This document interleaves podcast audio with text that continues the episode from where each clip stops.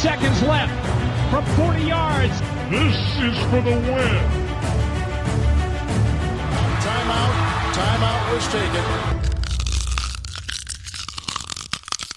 Moin, moin und herzlich willkommen zu Icing the Kicker. Wir sprechen heute zum ersten Mal über die Divisions, äh, reden über die Previews und gehen ins Detail, welche, was, was die Teams machen, wie wir erwarten, wie sie abschneiden. Ich bin äh, Daniel, auch von der Footballerei, ersetze Kutsche, der ist im äh, wirklich wohlverdienten Urlaub äh, auf Ibiza, soweit ich weiß, genießt die Sonne, ähm, verbrennt äh, seine, seine weiße Haut und äh, kommt in zwei Wochen wieder. Das heißt, nächstes Mal bin ich auch noch dabei. Ich bin heute hier mit äh, Detti. Freut mich sehr, dass du dabei bist. Hallo Daniel, es freut mich sehr, dass du dabei bist. Jetzt ist es natürlich super, weil du Ibiza gesagt hast. Jetzt habe ich immer die Venga Boys im Kopf. Das ist schlecht, aber dabei, ich werde versuchen, nicht zu singen. Dabei gibt es gerade andere Ballermann-Hits, die äh, groß, oh, groß äh, ja, ja, ja. Karriere machen. Schwieriges Thema. Wir wollen aber über Football reden und es freut mich sehr, dass Michael vom Kicker dabei ist. Hallo. Hi Daniel, ja. Bisschen komisch heute, dass nicht schon die ersten zwei äh, mittelmäßig guten Wortwitze kamen, bevor man überhaupt das erste Mal was sagt. Aber ja, schön, dass du heute dabei bist, Daniel. Freut mich. Ist Kutsche dafür bekannt, dass er Wortwitze macht für euch? Unter anderem. Unter anderem. Ich sag dazu jetzt nichts. Schlecht, aber die müssen schlecht sein. Die Nein, äh, ich sag ja mittelmäßig, sein, mittelmäßig. Schlecht auf gar keinen Fall. Nein. Sehr schön. Das, äh, das berichte ich Kutsche, dass ihr, dass ihr so über ihm denkt. Das äh, nehme ich, nehme ich auf jeden Fall mit. Das ist ja ein nächste, nächste Woche komme ich da mit einem Kommentar von ihm wieder und äh, bringe mal rein äh, und versuche von ihm auch vielleicht, vielleicht ja Wortwitze, schlechte Wortwitze zu geben, die ich hier einbringen kann. Sehr schön. Ich freut ihr euch eigentlich schon auf die NFL-Saison? Bei mir kribbelt es schon so ein bisschen und ich glaube, für mich der wichtigste Termin ist eigentlich jetzt am Dienstag. Ich werde mich anstellen und versuchen, NFL-Tickets für München zu kriegen. Geht's euch ähnlich? Ja, ähm, ich glaube, 10 Uhr kommen sie raus, ne, Dienstag. Äh, ich glaube, 10 Uhr wird wahrscheinlich nicht reichen, da sich einzuwählen. Ich habe es ja letztes Mal mal spaßeshalber versucht bei den VIP-Tickets. Um, da war ich um 5 vor 10 drin und ich glaube, es waren 10.000 Leute vor mir oder so in der Schlange. Ähm, keine Ahnung. Daddy, wann stellst du dich an? Oder stellst du dich überhaupt an? Als Viertel nach acht. Bist du da schon Aber wach? es bringt ja auch, es bringt. Aber am Abend vorher, oder? Nichts. ja, natürlich. Das, PM. Da wird, das, da wird das Zelt dann aufgestellt und dann wird da übernachtet, oder? In der ja, Warteschleife bei Ticketmaster. Im Keller stelle ich ein Zelt auf. Aber Daniel, erklär vielleicht nochmal, um die, die wahnsinnig realistische Chance für jeden Einzelnen äh, nochmal darzustellen. Mit wie viel Ticketanfragen rechnet die NFL und wie viele Tickets könnte sie verkaufen? Das ist ja äh, immer das Entscheidende. Das Spannende ist, ähm, und ich glaube, die letzte Zahl kenne ich auch gar nicht, es waren über 500.000 Ticketanfragen. Also die haben ja eine Webseite aufgestellt, wo man sich registrieren konnte, haben über 500.000 Leute sich registriert, die gesagt haben, ich habe Interesse an einem NFL-Ticket. Ähm, die NFL hat von den London Games Erfahrung, wie viel Tickets im Schnitt gekauft werden. Das sind 3,2, soweit ich weiß. Das heißt, wenn man diese 500.000 Leute jetzt einfach mal da reinrechnet, sind das über 1,6 Millionen Ticketanfragen, die sie verkaufen können. Vielleicht sind es auch 1,8 Millionen oder 2 Millionen. Jetzt kann man ausrechnen mit Hospitality und Partnern und so weiter, wird es vielleicht 50.000 Plätze in der Allianz Arena geben, die in den offenen Verkauf gehen. Die Quote ist nicht hm. gut es ist schon eine Herausforderung, da, da Tickets zu bekommen. Bei dem Hospitality-Thema habe ich am Ende zwei Tickets äh, kriegen können, ähm, die ähm, viel Geld gekostet haben, aber die ich bei, ähm, bei dem Partner Ticketmaster dann bezahlen konnte. Ich bin mir sehr sicher, dass die Server halten. Das hat die erste, erste Runde gezeigt. Also das ist schon mal ein gutes Zeichen und dass sie es gut hinkriegen. Ich glaube, die Ticketmaster hat auch ganz andere Serveranforderungen, wenn da, keine Ahnung, Rammstein und Coldplay und äh, wer auch immer auf Tour geht. Von daher, da bin ich äh, ganz entspannt ich glaube, wichtig ist es wirklich, und das ist der Tipp, den ich äh, mitgeben würde, frühzeitig in die Warteschlange zu gehen. Also ähm, mindestens eine halbe Stunde vorher, wenn nicht sogar früher, ähm, da auf die Seite zu gehen, zu gucken, wann startet das, damit man ready ist. Äh, weitere Tipps äh, dann am Samstagmorgen im äh, Footballerei-Newsletter, würde ich sagen. Genau. Ich weiß, ich glaube, äh, ich hatte mal gelesen, auch bei so einer Konzertgeschichte, dass du schon einen Account bei Ticketmaster angelegt haben solltest und nicht sozusagen als Gast drin bist. Ganz und wichtig, wenn du dann beim deutschen Ticketmaster. Das Glück hast, Daddy, beim deutschen Ticketmaster, genau. Und dass du dann diese Geschichte mit der Kreditkarte nicht erst ausfüllen musst, wenn du schon quasi eine Zusage hast, weil dann könntest du ja wieder rausfallen und ach, ich weiß auch nicht. Also wer da ein Ticket bekommt, der sollte Lotto spielen, sagen wir es mal so. Das ist, glaube ich, ein schönes Fazit. Auf jeden Fall und wird in der Premierensaison dabei. Und bitte, bitte, wenn ihr Tickets bekommt, verkauft sie nicht irgendwo auf dem Schwarzmarkt, sondern genießt dieses Erlebnis, geht dahin und habt ein sensationelles Wochenende im November. Wir freuen uns schon hier in München auf euch. ja, wir schlafen ja alle bei Sehr dir schön. im Keller dann, Daddy. Ja, natürlich. Kommt nur alle her. Kein Problem. Wenn, das, wenn das Zelt noch steht, dann passt's ja. Lass uns gerne reden über die NFC South und die AFC South heute. Äh, spannende, spannende Themen. Da sind einige wirklich interessante Teams dabei. Und am Ende sprechen wir auch nochmal darüber, wie wahrscheinlich wir äh, bestimmte Erfolge, Siege sehen, wie wir die Erfolgswahrscheinlichkeiten äh, anhand ähm, der Regular Season Wins ähm, der Wettanbieter sehen. Lass uns gerne starten mit der NFC. Ähm, und ich glaube, das Team, was in der Offseason für die meisten Schlagzeilen gesorgt hat, sind die Buccaneers. Äh, erst war Tom Brady weg, dann war er wieder da. Und ich will eigentlich von euch äh, wissen, meine These ist, die Bucks haben den Kader für Bradys achten Ring und könnten das schaffen. Wie seht ihr das? Also vielleicht vorab. Ähm, wir hatten ja überlegt, wie wir so ein diese Division Previews, weil wenn du mit den Division Previews anfängst, dann hast du ja wirklich das Gefühl, die NFL kommt so langsam und es geht langsam wieder los. Aber legt, okay, wie machen wir es? Zählen wir jetzt die Stärken und die Schwächen jedes Kaders auf? Wir werden natürlich äh, nicht nur über die Thesen sprechen, die wir da für jedes Team in den Raum stellen, aber wir haben uns halt so Headlines slash Thesen für jedes Team überlegt, die so ein bisschen entscheidend für die Saison sein könnten. Und du hast es schon angesprochen. Bei den Buccaneers ähm, wäre unsere gewagte These, dass Brady einen achten Ring holen kann, weil der Kader gut genug ist. Michael, äh, siehst du den Kader gut genug, beziehungsweise haben die Buccaneers ihre Abgänge, die sie ja haben, so wie jedes Team, äh, gut aufgefangen? Also ich würde sagen, die Bucks haben auf jeden Fall erstmal den Kader, um in den Super Bowl einzuziehen. Äh, liegt auch ein bisschen dran, dass die NFC einfach nicht so stark besetzt ist wie letztes Jahr in meinen Augen. Da sollten die Bucks gemeinsam mit den Rams den stärksten Kader haben. Und wenn du den äh, Kader für den Super Bowl hast, dann hast du auch äh, gerade mit Tom Brady als Quarterback den Kader, um den Super Bowl zu gewinnen. Ich denke trotzdem, um auf deine Frage zurückzukommen, dass der Kader der Bucks ein bisschen schwächer besetzt ist als äh, der in der vergangenen Saison, als sie ja knapp bei, äh, an den Rams gescheitert sind. In Sachen Pass Rush beispielsweise, da muss äh, Joe Tryon, Joe Yinka, ich hoffe, ich habe ihn jetzt richtig ausgesprochen, äh, der First-Round-Pick der vergangenen Saison, der muss einen Schritt nach vorne machen. Ähm, Jason Pierre-Paul ist weg bislang, der äh, war er ja immer so der Nummer zwei Pass-Rusher hinter Shaquille Barrett. Äh, ansonsten sollte die Defense aber gut sein, denke ich mal. Das ist so ein bisschen das Fragezeichen in der Defense. Äh, O-Line sollte gut sein. Äh, Shaq Mason kam jetzt neu dazu als Guard. Der sollte Ted Karras ersetzen können. Ähm, und dann ist halt die große Frage, ne, was ist mit, mit Chris Godwin äh, nach seinem Kreuzbandriss? Ähm, ja, wie wird er wieder zurückkommen und vor allem wann wird er wieder zurückkommen? Äh, zum Saisonstart wird's wohl eher nichts. Äh, Gronk ist weg, klar. Äh, da könnte das Waffenarsenal dann ein bisschen dünn werden. Ich kann mir vorstellen, dass Russell Gage eine gute Rolle spielen wird, der jetzt aus Atlanta gekommen ist, äh, der da ein guter Nummer zwei bis Nummer drei Receiver war. Ähm, hinter Mike Evans könnte das funktionieren, denke ich. Ähm, und es gibt ja auch noch Jalen Darden, Tyler Johnson, die sind äh, auch die auch Draftpicks der letzten beiden Jahre gewesen. Zwei junge Receiver haben nicht so viele Targets abbekommen letztes Jahr. Ähm, die haben aber ihre Anlagen. Ich denke, da wird was kommen. Da mache ich mir nicht so viel Sorgen. Äh, solange Godwin dann zu den Playoffs wieder fit ist, könnte es was werden, denke ich. Ähm, und dann ist natürlich da noch der Abgang von Bruce Arians. Das ist natürlich, da muss man natürlich offensiv bisschen schauen, wie man den ersetzt bekommt, Daddy, ne?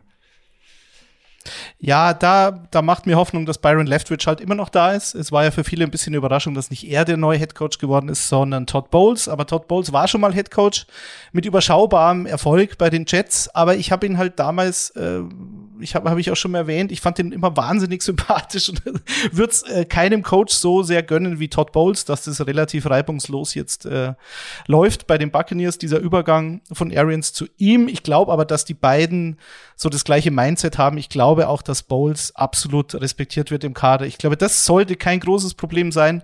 Und wie du schon gesagt hast, sie haben Abgänge, aber ich finde, sie haben die meisten Abgänge wirklich wenn es gut läuft, weiß man natürlich nicht, wenn neue Spieler kommen, aber sie dürften die meisten äh, fast eins zu eins ersetzt haben. Wie du schon sagst, Russell Gage, sehr unterschätzter Receiver, hat eine gute Rolle gespielt in Atlanta. Die haben natürlich so gut wie keine Receiver slash Titan außer Kyle Pitts gehabt letztes Jahr. Aber Gage hat eine gute Rolle gespielt, ist ein guter Zugang. Hicks für Sue als Defensive Tackle. Äh, Logan Hall ist ein Rookie, den sie, glaube ich, in der zweiten Runde geholt haben. Der könnte gut sein mit Joe Tyron, Joe Yinka, wie du schon sagst, der First Runner vom letzten Jahr. Also ich glaube, da haben sie frisches, junges Blut für den Pass Rush. Shaq Barrett ist immer noch da. Äh, und ein Safety wie Jordan Whitehead haben sie auch ersetzt mit Logan Ryan äh, und oder Keanu Neal. Also ich habe da ein gutes Gefühl. Die große Frage ist natürlich, was ist mit Gronk? Da wird es mich nicht überraschen, wenn er dann im Dezember, Januar wieder auf der Matte steht. Aber Detti, das hat er jetzt Daniel gerade vor zwei Kopf. Tagen Ja, ganz klar und deutlich gesagt. Natürlich. Egal, wer da anruft und äh, wenn es äh, der Brady ähm, alleine ist. Und ich glaube, das ist das ganz, die ganz große Schwächung dieses Teams. Äh, auf der Ja. Tight End Position haben sie ja nicht nur nicht nur Gronk verloren, sondern sie haben eben am Ende eigentlich alles verloren. OJ Howard war da noch da. Das, das, das tut schon weh und ähm, der Ersatz, der dann da sozusagen äh, nachrückt, ist äh, auch nicht so stark, als dass ich, also Cameron Braid ist natürlich noch da, aber der ist, der ist Mhm. jetzt für mich nicht der ganz große Pass äh, äh, End, den ich, den ich da in irgendeiner Form sehe ähm, und da, da, da fällt schon viel raus. Russell Gage finde ich eben einen wirklich spannenden Charakter, einer der effizientesten Wide Receiver der Liga. Ähm, also wenn auf ihn geworfen wird, dann macht er sehr, sehr viel aus seinen, ähm, aus seinen äh, Receptions. Ähm, wie der jetzt in einem anderen Team mit ähm, deutlich stärkerem Quarterback dann aussieht, da bin ich wirklich sehr, sehr gespannt drauf. Also das, da freue ich mich sehr drauf. Ähm, Kate Otten ist ein Tight von den Washington Huskies, äh, der jetzt als Rookie gekommen ist. Hinter Cameron Braid, vielleicht kann der ein bisschen überraschen, aber ist klar, wenn Gronk nicht mehr zurückkommt, dann ist es eine Schwächung. Wenn er von, den Washington. Huskies kommt, dann muss er ja gut sein, Detti, ne? genau so ist es. Also ich bin da sehr zuversichtlich. Wer, auf wen ich sehr gespannt bin, äh, noch ein Rookie, Rashad White, der hat quasi Ronald Jones im Kader ersetzt. Ronald Jones ähm, ist, glaube ich, einfach bei den Buccaneers nie richtig zurechtgekommen, hat dann auch Fehler gemacht, hat oft gefummelt, ähm, hatte wirklich genügend Chancen bei Leonard Fournette.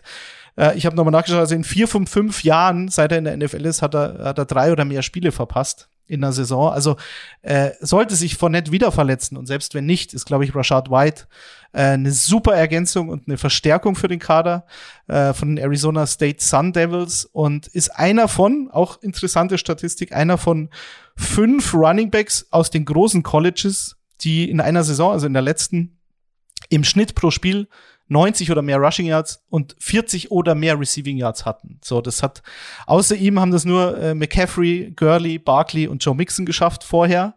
Also das ist schon eine schöne Visitenkarte und ich glaube, der könnte könnte überraschen. Also ich bin, was den Kader betrifft, sehr zuversichtlich. Was man zum Schluss noch nicht vergessen sollte, äh, Leonard Fournette ist geblieben. Das war ja eine Frage. Ryan Jensen, der Center, ist geblieben und der Cornerback Carlton Davis ist geblieben. Das waren, waren alles Spieler, mit denen man gar nicht mehr rechnen konnte. Dann kommt Brady zurück und schon haben sie neue Verträge unterschrieben. So, also ich, äh, ich glaube stark an die Bucks und ich glaube, dass sie für mich neben den Rams die großen Favoriten in der NFC sind.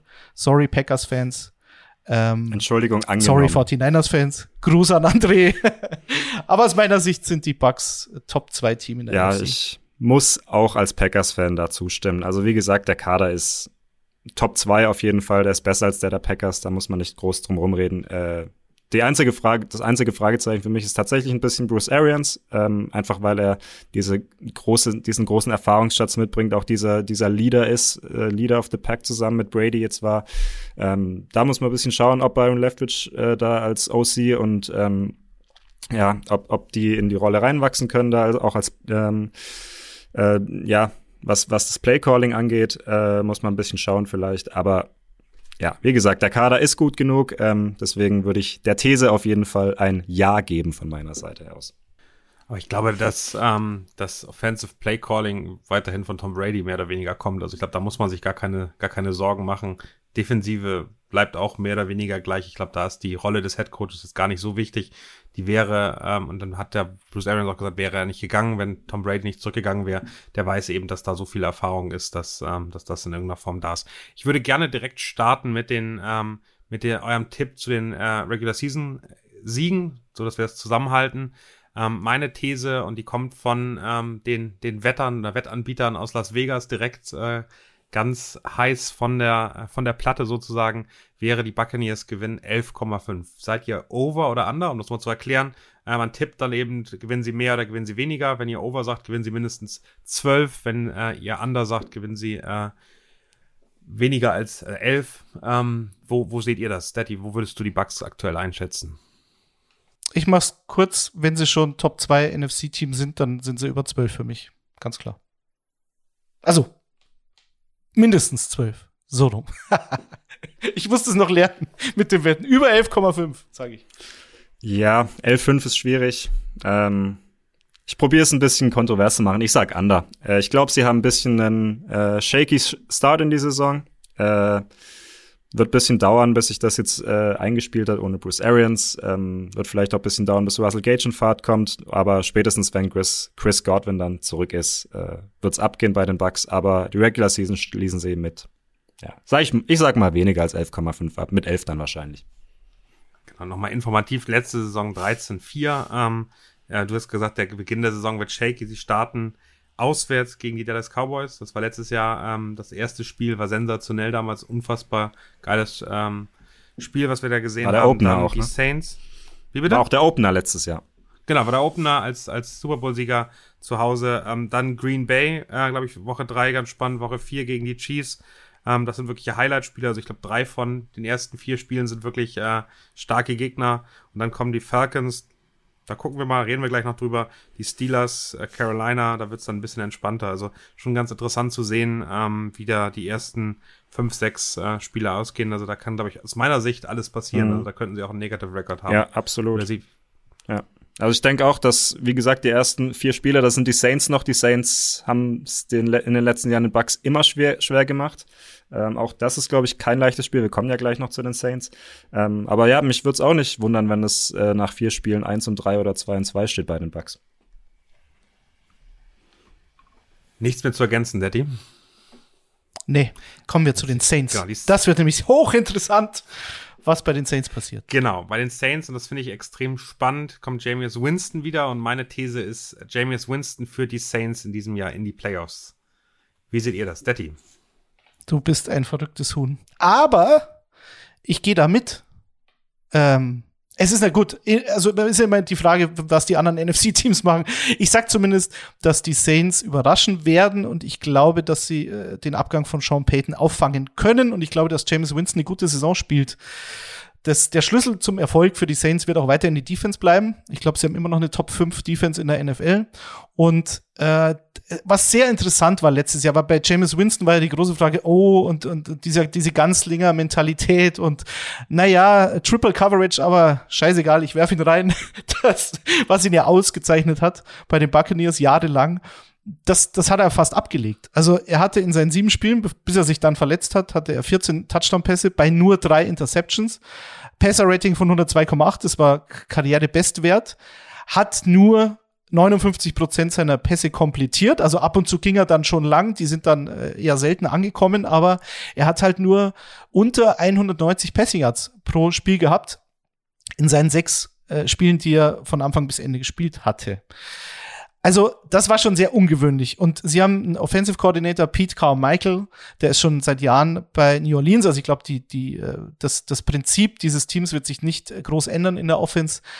Äh, ich glaube, dass ein Kreuzbandriss für, ist immer unangenehm, aber ich glaube, für einen Quarterback, der jetzt nicht so sehr von seinen Rushing äh, Yards lebt wie, wie, wie James Winston. Also er ist ja schon, dann schon eher der klassische Pocket-Passer.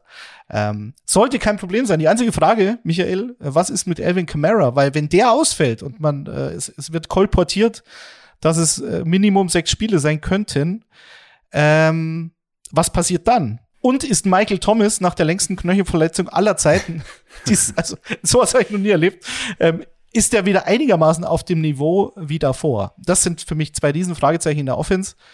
Ähm, wie würdest du die beantworten? Ja, also gerade die Frage nach den Wide Receivern ist natürlich eine bei den Saints, die sich in den letzten Jahren immer wieder gestellt hat. Alvin Kamara war ja auch im Prinzip in den letzten paar Jahren schon der Nummer zwei Receiver, vielleicht sogar der Nummer eins Receiver in Abwesenheit von Michael Thomas teilweise. Ähm, ja, und da sehe ich sie tatsächlich besser aufgestellt als in den vergangenen Jahren. Klar, mit Alvin Kamara muss man schauen, was passiert. Aber auf Wide Receiver, äh, Michael Thomas, du hast es gesagt, steht wieder zur Verfügung. Klar, man weiß nicht wie. Äh, man weiß nicht, in welcher Kapazität und ob er jemals wieder da rankommen wird an sein Level, was er davor hatte. Wird wahrscheinlich eher schwer. Aber sie haben äh, Chris Olave gedraftet in der ersten Runde. Super Route Runner. Äh, Spieler, den ich im College persönlich sehr, sehr gerne äh, gesehen habe, den ich auch gern bei den Green Bay Packers gesehen habe. Äh, und gesehen hätte. Hätte, ja, hätte. Äh, und dann ist natürlich Jarvis Landry da. Jarvis Landry ist zwar auch nicht mehr der Jüngste, aber er ist einer der profiliertesten Slot-Receiver in der NFL. Äh, Thomas, Olave und Landry, das sind alles drei richtig gute Route Runner. Ähm, ich denke, da wird Winston seine Fenster bekommen. In Tampa Bay war es ja oft so, dass er äh, auch wegen diesem System von Bruce Arians in enge Fenster werfen musste, die er dann nicht immer getroffen hat, die er dann auch gerne mal, ähm, auch wie du, wie du gesagt hast, in die angesprochene Triple Coverage geworfen hat, wenn, wenn er, weil er da auch trotzdem noch gerne reingeworfen hat. Ich glaube, jetzt wird er mehr Hilfe von seinen Receivern bekommen, was ihm entgegenkommt. Ähm, und ja, dann hast du es hast du's angesprochen. Die Saints, als er letztes, letzte Saison sich verletzt hat, äh, lagen bei 5 und 2. Ähm, nach seiner Verletzung haben sie erstmal fünf Spiele in Folge verloren. Da liefen dann Trevor Simeon rum, äh, Taysom Hill ab und zu, Ian Book, glaube ich, auch in einem Spiel, was besonders hässlich war. Ähm, und also ich bin der festen Überzeugung, dass die Saints letztes Jahr mit James Winston in die Playoffs gekommen wären. Ähm, Klar, Sean Payton ist nicht mehr da jetzt, äh, aber der Trumpf in dieser in diesem Saints-Team, das hast du gerade schon gesagt, Daddy, ist ganz klar die Defense. Ähm, sie sind für mich mit dieser Defense das zweitbeste Team der Division. Ähm, was wir vielleicht noch, noch, noch nicht so gesagt haben, die, die Defense ist größtenteils beisammen geblieben. Äh, Marcus Williams auf Safety ist zwar weg, aber dafür ist Tyron Matthew da. Marcus May ist noch gekommen aus New York. Also da sehe ich eigentlich keine ähm, ja, sehe eigentlich keine Schwachstelle auf Safety, wenn nicht vielleicht sogar ein Upgrade mit den beiden. Ähm, ich denke generell, dass diese Defense kaum Schwachstellen hat. Ich denke, dass diese Defense ähm, vielleicht der Pass Rush, da wird Marcus Davenport noch ein bisschen gefordert sein. Ich denke aber, dass es wenige äh, so komplette Defenses in der NFL gibt. Wird auch immer noch von Dennis Allen angeführt, der jetzt der Head Coach ist. Ähm, ja, und jetzt hast du eben James, der wieder zurückkommt und wenn er auf annähernd dem Level spielt, was er letztes Jahr gezeigt hat bei den Saints, wenn er auch nicht mehr so die, die ganz großen äh, YOLO-Würfe nimmt, dann gehe ich auf jeden Fall auch mit bei dieser, bei dieser These, dass äh, die Saints in die Playoffs kommen werden. Und äh, auch hier wieder, die NFC ist nicht ganz so stark in dieser Saison, denke ich. Da werden auch ein, zwei Teams dabei sein, ähm, wo man auf den ersten Blick denkt, äh, vielleicht kein klassisches Playoff-Team.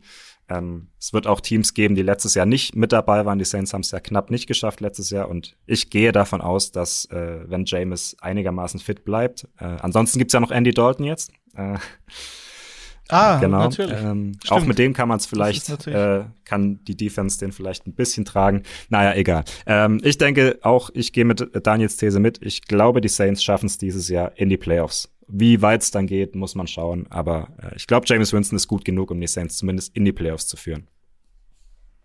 Also für mich noch ein Fragezeichen neben Michael Thomas ähm, und Camara in der Offense ist natürlich, äh, was passiert auf Left Tackle.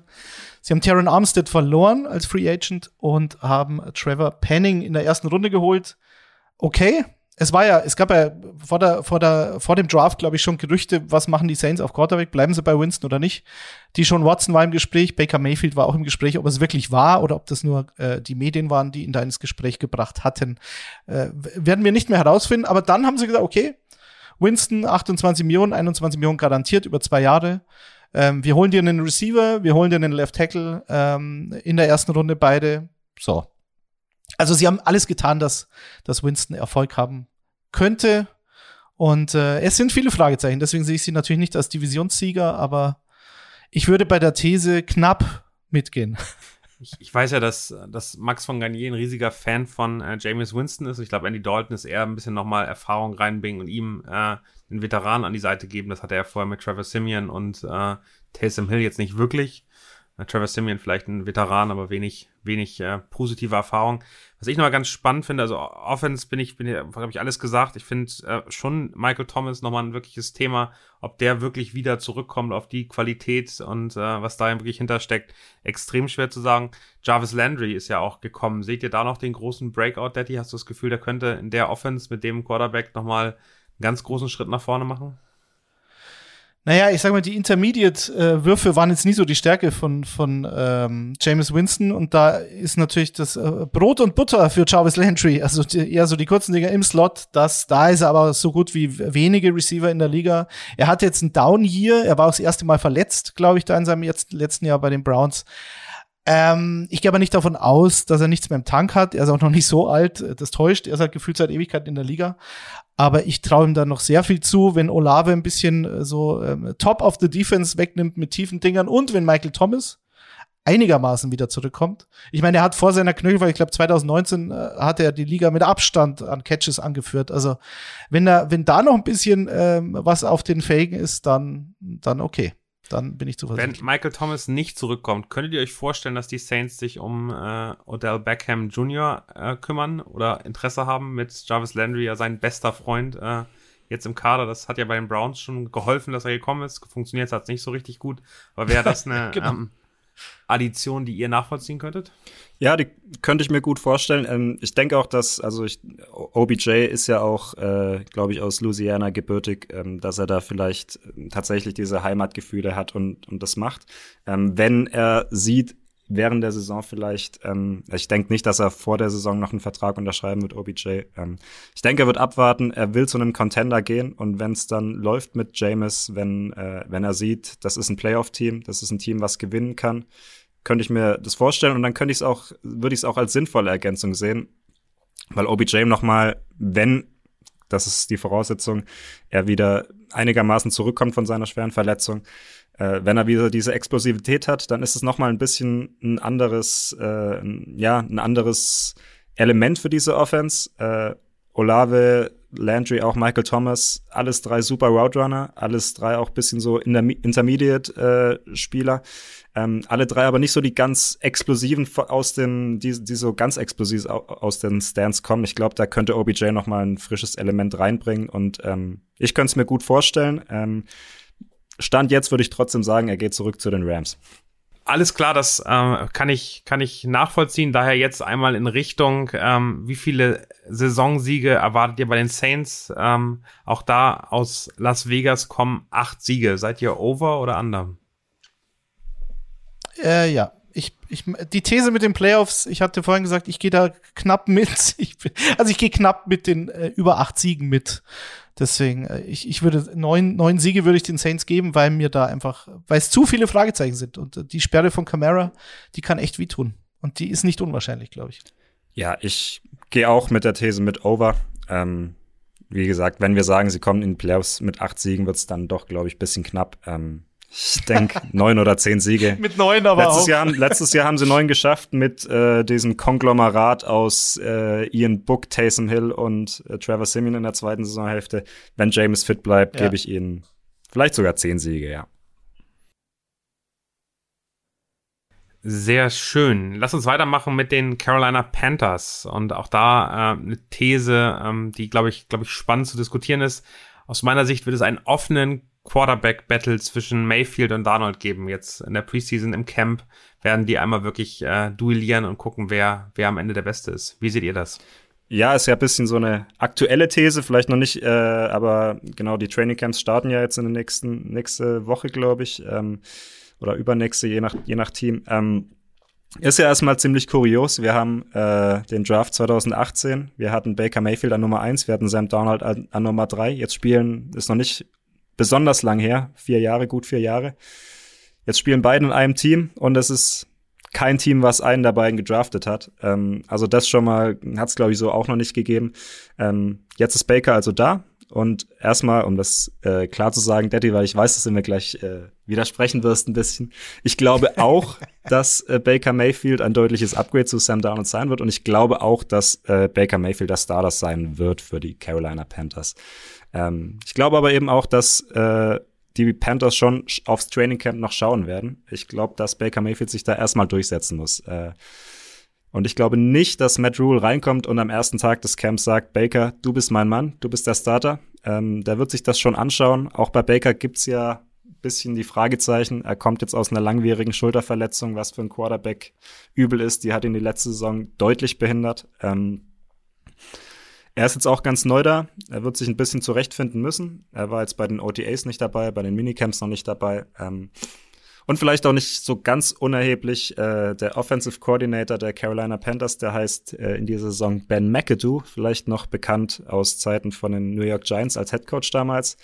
Und der und von den Packers doch auch. Auch bei den Packers vorher, glaube ich, Quarterbacks Coach, wenn mich nicht alles täuscht, bin mir jetzt aber nicht ganz sicher mehr. Ähm, äh, Head Coach war aber nur bei den New York Giants, soweit ich weiß. Ähm, und ja. Ähm, ja, der ist gelinde gesagt gilt er nicht als Fan von Baker Mayfield. Ähm, da gab es vor dem Draft damals einige Aussagen von ihm, die äh, viral gegangen sind. Äh, hat ihn damals ziemlich kritisiert, hat gesagt, er ist äh, nur mein Nummer 6 Quarterback damals im, vor dem Draft.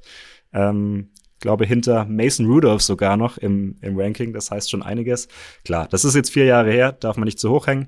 Ähm, und äh, Darnold hat natürlich diesen teuren Vertrag auf der anderen Seite, auf dem die Panthers jetzt noch sitzen. Ähm, laut Berichten äh, gibt es da aktuell noch kein Bestreben, ihn zu traden. Kann sich natürlich durchaus ändern. Aber ich denke, sie werden ihm zumindest im Camp jetzt noch die Chance geben, zu competen mit Baker Mayfield. Ähm, der Cap Space, jetzt zwei Quarterbacks mit relativ teurem Vertrag mitzuschleppen. Das ist natürlich bitter, aber Capspace ist nicht das ganz große Problem der Panthers, zumal sie mit dem Mayfield Trade ja aus meiner, also aus meiner Sicht, äh, weiß nicht, ob du es anders siehst, ein absolutes Schnäppchen geschlagen haben mit diesem äh, Fifth Round Pick. Äh, teilweise zahlen die Browns noch das Gehalt weiter. Äh, also der Druck, ihn unbedingt spielen zu lassen, den gibt's jetzt nicht unbedingt. Nichtsdestotrotz glaube ich trotzdem, äh, dass Baker Mayfield sich im Camp Battle durchsetzen wird und dass er ein deutliches Upgrade zu Sam Darnold sein wird. Und ich glaube, zumindest da stimmst du mir zu, Daddy. Da würde ich dir zustimmen, dass er spielt, ja. dass er da als Starter aus dem Training Camp rausgeht. Ähm, ich glaube, das Hauptproblem für die Panthers ist momentan, dass sie Sam Darnold nicht loskriegen. So, also der hat halt diese Fünf-Jahres-Option, die Baker Mayfield bei Baker Mayfield ja auch gezogen wurde. So und äh, mit der in der spielt er jetzt und hat halt über 18 Millionen garantiert, wie Baker Mayfield ursprünglich auch Baker Mayfield. Da haben sie es jetzt so gemacht, weil den wollte halt keiner haben und dann haben die Browns gesagt, okay, dann zahlen wir halt die 10 Millionen. Ähm, ihr zahlt 5 und Baker Mayfield verzichtet auf 3,5 so und äh, schon ist ein sehr, sehr günstiger Starter, sollte er starten, wovon ich ausgehe. Weil die Panthers haben jetzt monatelang nichts anderes gemacht, als einen Quarterback zu suchen und waren ja auch bei Deshaun Watson, glaube ich, dann doch offensichtlich im Gespräch. Ich denke, das war kein Gerücht. So, und jetzt wird man halt sehen. Also ich glaube, äh, Darnold zu cutten, um da irgendwelchen Diskussionen aus dem Weg zu gehen, ist nicht notwendig, weil ich glaube, Darnold hat so eine schlechte Lobby.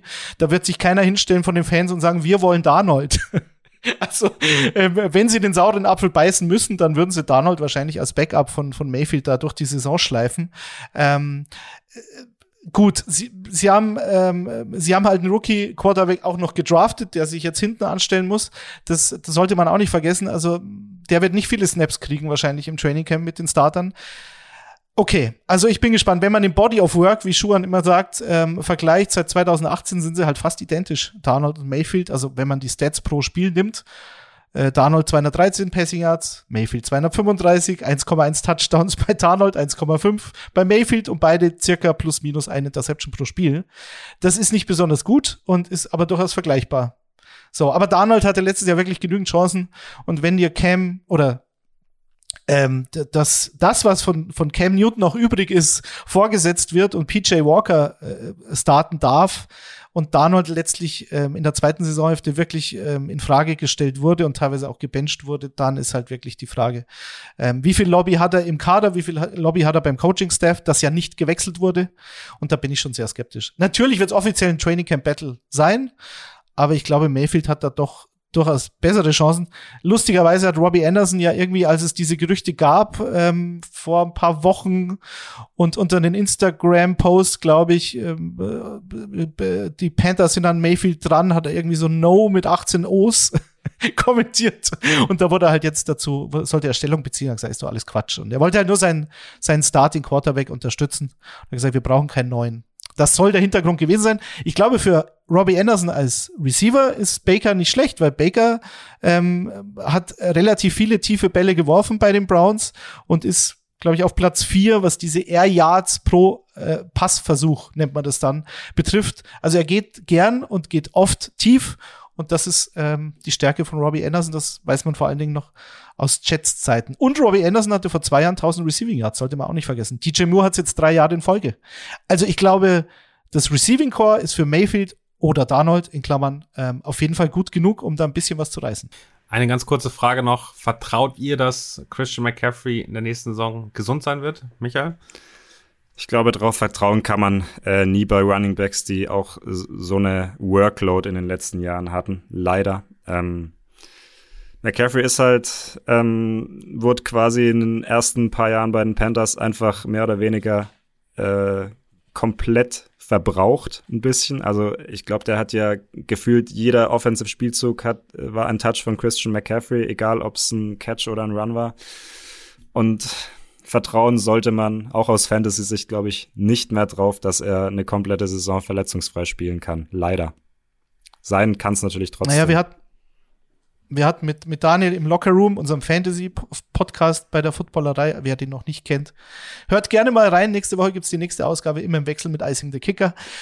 Äh, da hatten wir auch über Christian McCaffrey ges gesprochen und so, wer, wer so euer, wer sind eure Top 5 Running Backs? Und Daniel meinte eben, dass er sehr froh wäre, wenn er Christian McCaffrey so an 6, 7, 8 bekommt, weil eben zu viele Fantasy-Manager da Angst haben. Ähm, er ist halt, er hat halt jetzt fünf Jahre in der NFL und zwei Jahre davon war er hauptsächlich oder in den meisten Spielen verletzt. Er ist halt erst 26. Und er hatte mit dem Knöchel Probleme, äh, mit beiden Knöcheln. 2020 war es der eine, 2021 der andere. Oberschenkel, einmal der hintere, einmal der vordere und Schulter. So, das, das klingt jetzt nicht gut. Aber ich sage jetzt mal so ein Achillessehnenriss, Kreuzbandriss, sowas hat er halt jetzt noch nicht. Also ich würde ihn noch nicht Aber Detti, wie alt ist der älteste Starting Running Back aktuell in der Liga? Ich habe es auch in Vorbereitung auf diese Folge geguckt, weil du gerade sagst, erst erst 26. Also ja. nehmen wir mal Cordero ja, ja, Patterson weg. Ich habe es vor der Folge nämlich extra noch nachgeschaut. Wer ist der Älteste? Was denkst du?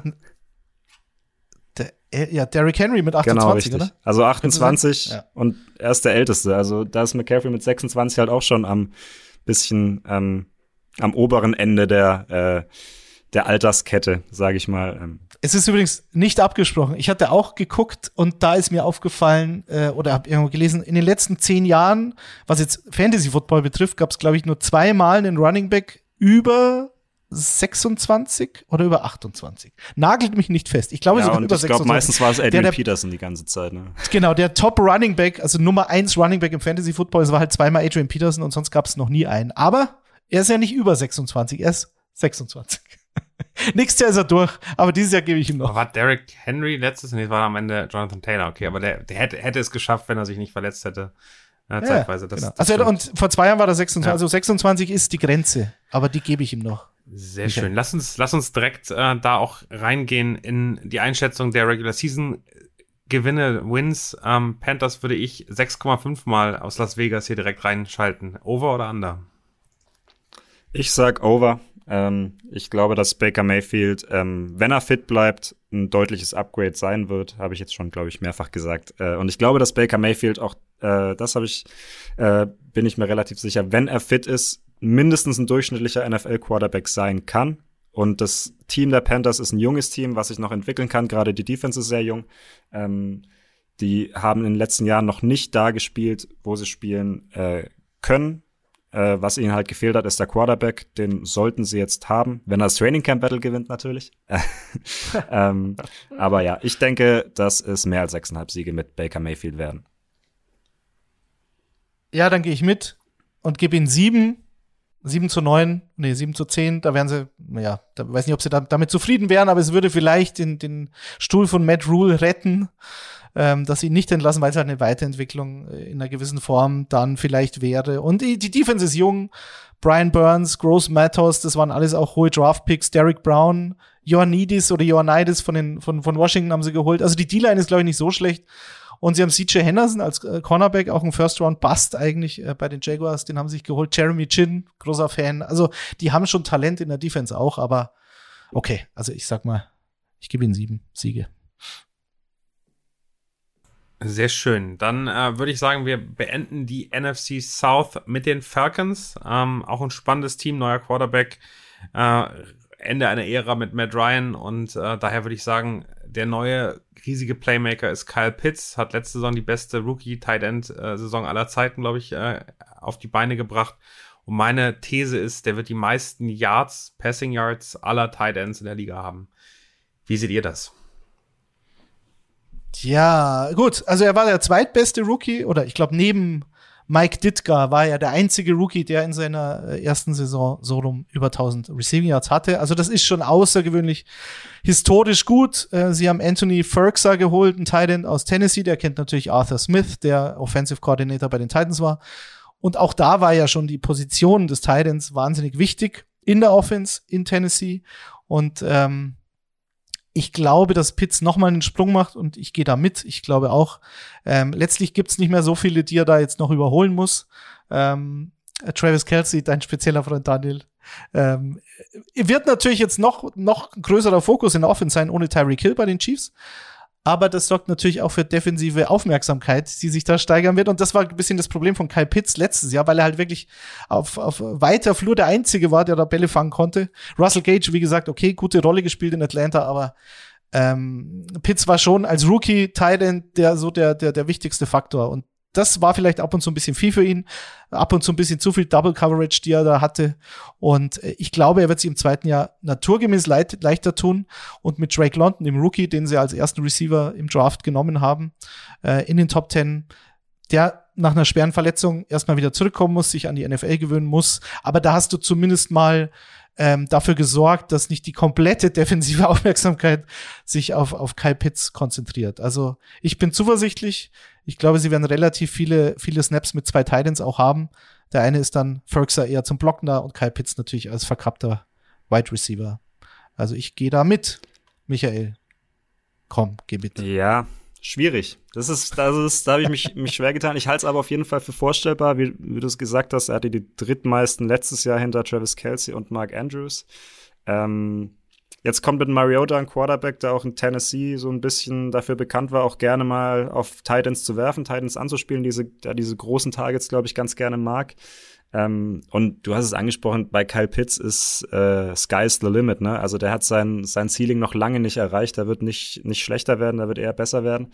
Äh, er wird auf jeden Fall die meisten Receiving Yards bei den Falcons haben. Also er ist ja auch eigentlich mehr ein verkappter Receiver als ein Tight End, muss man ja auch ganz klar sagen. Der wird nicht sehr oft an der Line of Scrimmage stehen, er wird ganz oft auch outside, glaube ich, äh, sich aufstellen. Ähm, und trotz der Verpflichtung von Drake London ist er die klare Nummer eins, glaube ich, im Receiving Core der Falcons. Ähm, und was vielleicht auch in diesem Zusammenhang, ähm, wenn wir jetzt von wie viel Receiving Yards werden es sprechen, nicht ganz unerheblich. Äh, die Falcons, das haben wir jetzt vielleicht noch nicht gesagt, werden keine gute Saison spielen können mit dem Kader, die sie haben, gerade mit der Defense, die sie haben.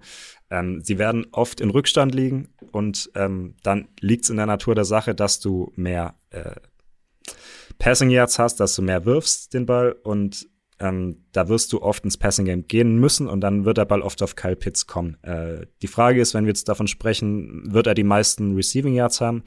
Äh, was machen halt die anderen Kandidaten? Ne? Also Travis Kelsey, würde ich sagen, ist natürlich noch in seiner Primes, geht gerade vielleicht so aufs Ende seiner Prime zu. Ähm, kann ich mir schon vorstellen. Ist er schon über 26? der ist schon oder? weit über 26.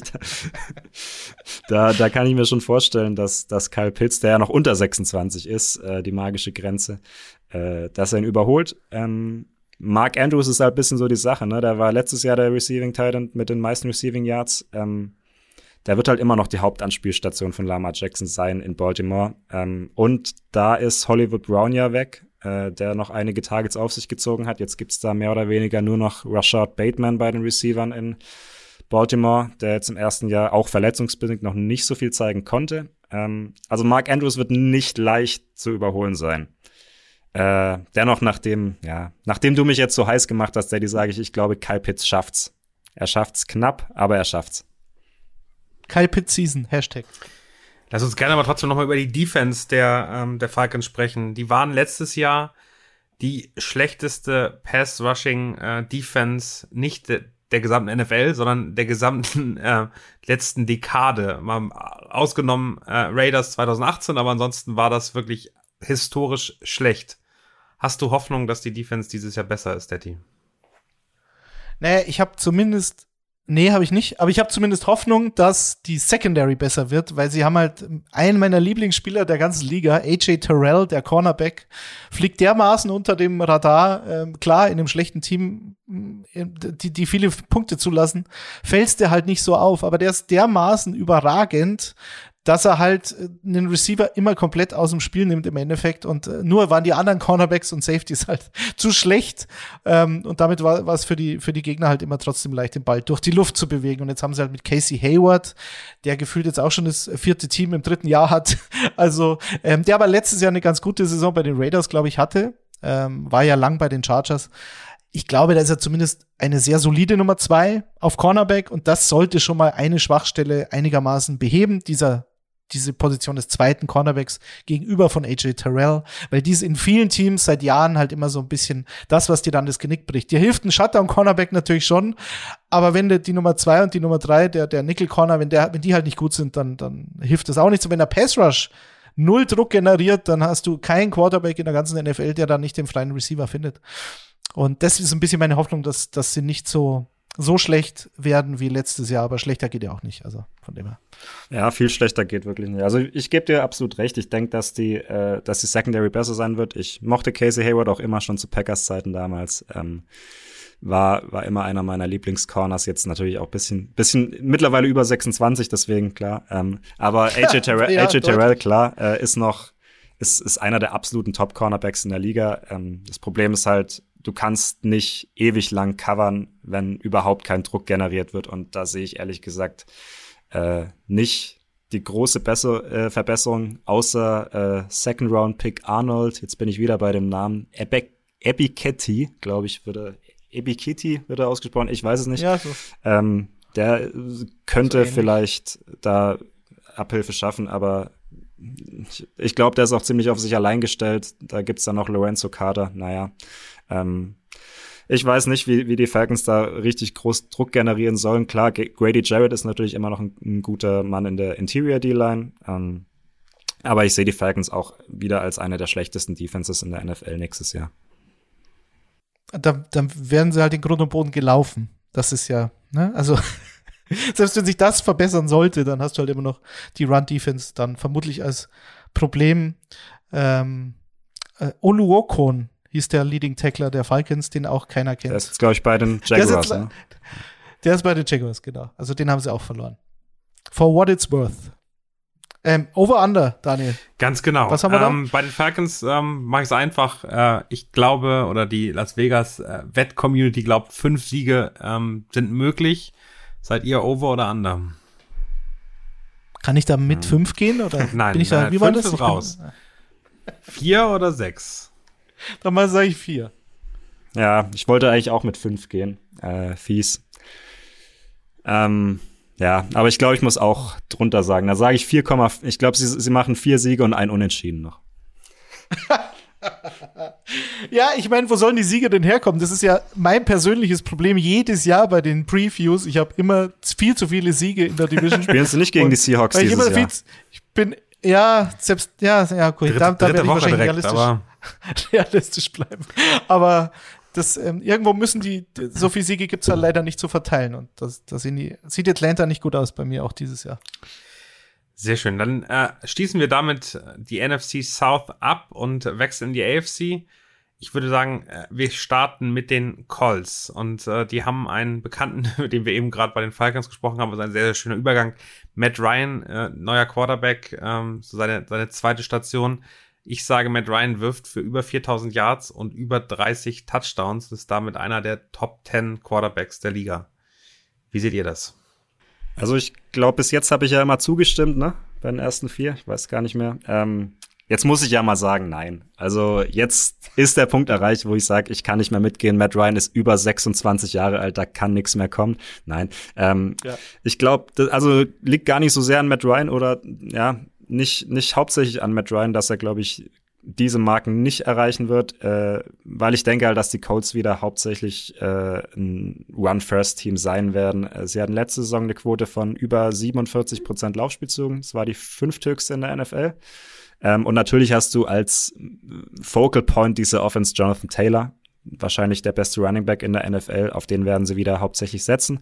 Da wird wieder das Workhouse in der Offense sein. Äh, und hinter dieser O-Line, die auch so stark ist mit Quentin Nelson, äh, mit Ryan Kelly auf Center, äh, im Run-Blocking, gerade Interior, da wirst du wieder ein Run-First-Team sein. Da wird Frank Reich wieder drauf setzen. Und äh, in einem solchen Team ist es dann schwer für einen Quarterback auf solche Zahlen zu kommen. Ähm, Jonathan Taylor ist auch ein guter Goal-Line-Back.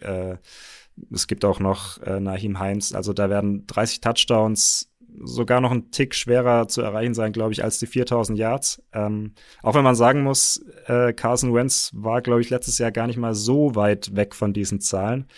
Aber äh, mhm. ja, ich glaube, Matt Ryan wird halt in Indianapolis ähm, so einen klassischen Game Manager geben, ähm, der aufs, weil die das Run Game ist gut, die Defense ist gut, Ähm, da, und diese Game Manager-Rolle, die wird er besser ausfüllen können als Carson Wentz. Er wird nicht so viele Fehler machen. Ähm, ich glaube auch, dass die Colts mehr Spiele gewinnen werden als mit Carson Wentz. Da werden wir nachher noch zukommen. Äh, ich glaube aber nicht, dass er so die ganz spektakulären Zahlen auflegen wird. Ähm, ja, einfach weil es keine spektakuläre Passen Offense sein wird, glaube ich. Dazu fehlen ihm auch so die, die Playmaker. Klar, ähm, Michael Pittman ist ein guter Receiver. Ähm, der wird auch wieder seine Targets bekommen. Der wird auch gute Zahlen auflegen können. Aber dahinter, naja, da ist nicht so viel, was mich jetzt äh, optimistisch stimmt, dass Matt Ryan da so wirklich explosive große Plays äh, haben wird. Und ja, dann werden sie halt auch ein Team sein, das durch die starke Defense auch und auch durch den besseren Quarterback, der nicht so viel Fehler macht, ähm, oft von vorne spielen werden. Ich glaube, sie werden oft in Führung liegen.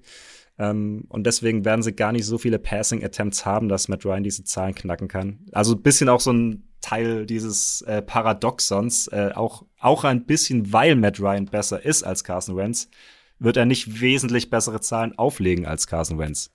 Ähm, dennoch glaube ich, äh, Matt Ryan wird die Colts in die Playoffs führen, aber ich glaube nicht, dass er diese 4000 Yards und 30 Touchdowns, zumindest nicht beides. Ich glaube, er schafft nicht beides. Daddy, du siehst es anders, oder? Ja, weil, wie du schon, äh, du hast ja schon angedeutet, also Carson Wentz war jetzt nicht so weit davon weg und Carson Wentz hat auf dem Papier, lustigerweise, weil so wird's ja nicht dargestellt. Das Narrativ ist ja, dass Carson Wentz eine Katastrophe war bei den Colts und allein daran schuld ist, dass sie eben nicht in die Playoffs gekommen sind, also sogar einen tiefen Playoff-Run hatten mit einem überragenden Jonathan Taylor und einer sehr starken Defense. Er hatte halt 27 Touchdowns, nur sieben Interceptions auf dem Papier. Was ihm halt wirklich geschadet hat, ist A, das Gerücht, und das habe ich jetzt schon öfter gehört und teilweise schon aus Philly gehört, dass er halt im Lockerroom halt nicht so der Leader ist, den man sich erwartet von seinem Quarterback. Das ist das eine. Und das andere, dass er halt gegen Ende der Saison in der Regular Season halt gestunken hat und du verlierst halt dann gegen Jacksonville und das darf dir ja nicht passieren, wenn es um die Playoffs geht. Und das war so ein bisschen das Problem. Jetzt fangen sie mit Carson, äh, mit Carson Wentz, mit Matt Ryan nach Carson Wentz neu an. Und ich bin bei Ryan echt zuversichtlich, weil ich meine, klar war letztes Jahr statistisch nicht gut in Atlanta, das Team war wirklich nicht gut und er hatte wirklich so gut wie niemanden, auf den er werfen konnte, ähm, bis auf Kyle Pitts. Kevin Ridley fiel aus, äh, Julio war nicht mehr da. Ähm, das Lauf, das war Cordero Patterson. Ich meine, wenn das dein bester Spieler in der Offense ist über weite Strecken der Saison, dann weißt du eh schon, woran es fehlt. Mit 31. Also bitte. So. Und jetzt hat er natürlich Michael Pittman, der aber wirklich ein exzellenter Receiver sein kann. Also ich glaube, der kann wirklich nochmal einen Sprung machen mit Matt Ryan. Und er hat eine O-Line, die deutlich besser ist als in Atlanta. Die haben, glaube ich, 200 Pressures zugelassen. Das ist wirklich ähm, ganz weit unten in der Liga-Statistik. Und haben jetzt natürlich eine O-Line, die nicht mehr so dominant ist, glaube ich, in Indianapolis, weil sie haben auch ein paar Abgänge gehabt. Also Eric Fischer ist weg auf Left Tackle. Startest du jetzt mit dem Österreicher Bernhard Reimann oder mit Matt Pryor? Nelson Kelly, klar, die, die bleiben. Braden Smith auf rechts auch. Aber Mark Lewinsky, der Right Guard, ist halt auch weg. Der ist jetzt bei den New York Giants. Also sie haben schon zwei Abgänge in der O-Line, die ein bisschen wehtun könnten. Aber bei den Receivern ist halt die Frage. Paris Campbell, das ewige Versprechen. Ich, bin, ich gebe ihn nicht auf. Er kriegt noch eine Chance, so wie McCaffrey. Eine Chance kriegt er noch. Ähm, ist wohl überragend bis jetzt im, im Camp oder in den Activities, die sie gerade machen. Gibt es da ähm, eigentlich auch Spieler, Desmond die schlecht Padman, sind, den Berichten zufolge? Nein, nein, natürlich nicht, hast völlig recht, aber Campbell ist wohl topfit, so, sagen wir es mal so. Die Frage ist nur, wie lange. Und dann haben sie Desmond Padman von den äh, Washington State Cougars Michael, auch, auch eines meiner Lieblingscolleges, äh, der auch noch besser wird und natürlich Alec Pierce, den Second Rounder. Also hinter Pittman viele Fragezeichen, aber viel junges Talent. Das muss halt alles klicken und deswegen sage ich, dass mit Ryan das durchaus schafft. Und in beiden Kategorien, also 4000 Yards, 30 Touchdowns, bist du halt dann jeweils in den Top 10, wenn man die letzte Saison als Maßstab nimmt. Aber das heißt für mich, ähm, das, was besser werden muss, muss, muss das Receiving Core hinter Michael Pittman sein, damit das überhaupt möglich ist. Weil, äh, also auch da wichtig, die 3000, äh, die 30 Touchdowns sind natürlich Passing Touchdowns, äh, und nicht, äh, da hilft äh, Jonathan Taylor nicht, wenn er den Ball nimmt und äh, in die Endzone rennt. Matt Ryan wird, ist nicht für sein Scrambling bekannt. ganz, ganz, ganz genau. Sehr, sehr schön. Ähm, auch da natürlich die Frage, vielleicht noch eine Frage vorher. Marcel Dabo, ein deutscher Spieler, ist über das äh, IPP-Programm äh, für europäische oder für internationale Spieler zu den Indianapolis Colts gegangen, ist äh, in Deutschland ein Cornerback gewesen. Ich habe gelesen, dass er jetzt zum Safety äh, umgeschult wird, was glaube ich kein ganz, ganz so großer Wechsel ist. Glaubt ihr, der hätte eine Chance in der Defense der Colts irgendwann vielleicht sogar Spielzeit zu bekommen?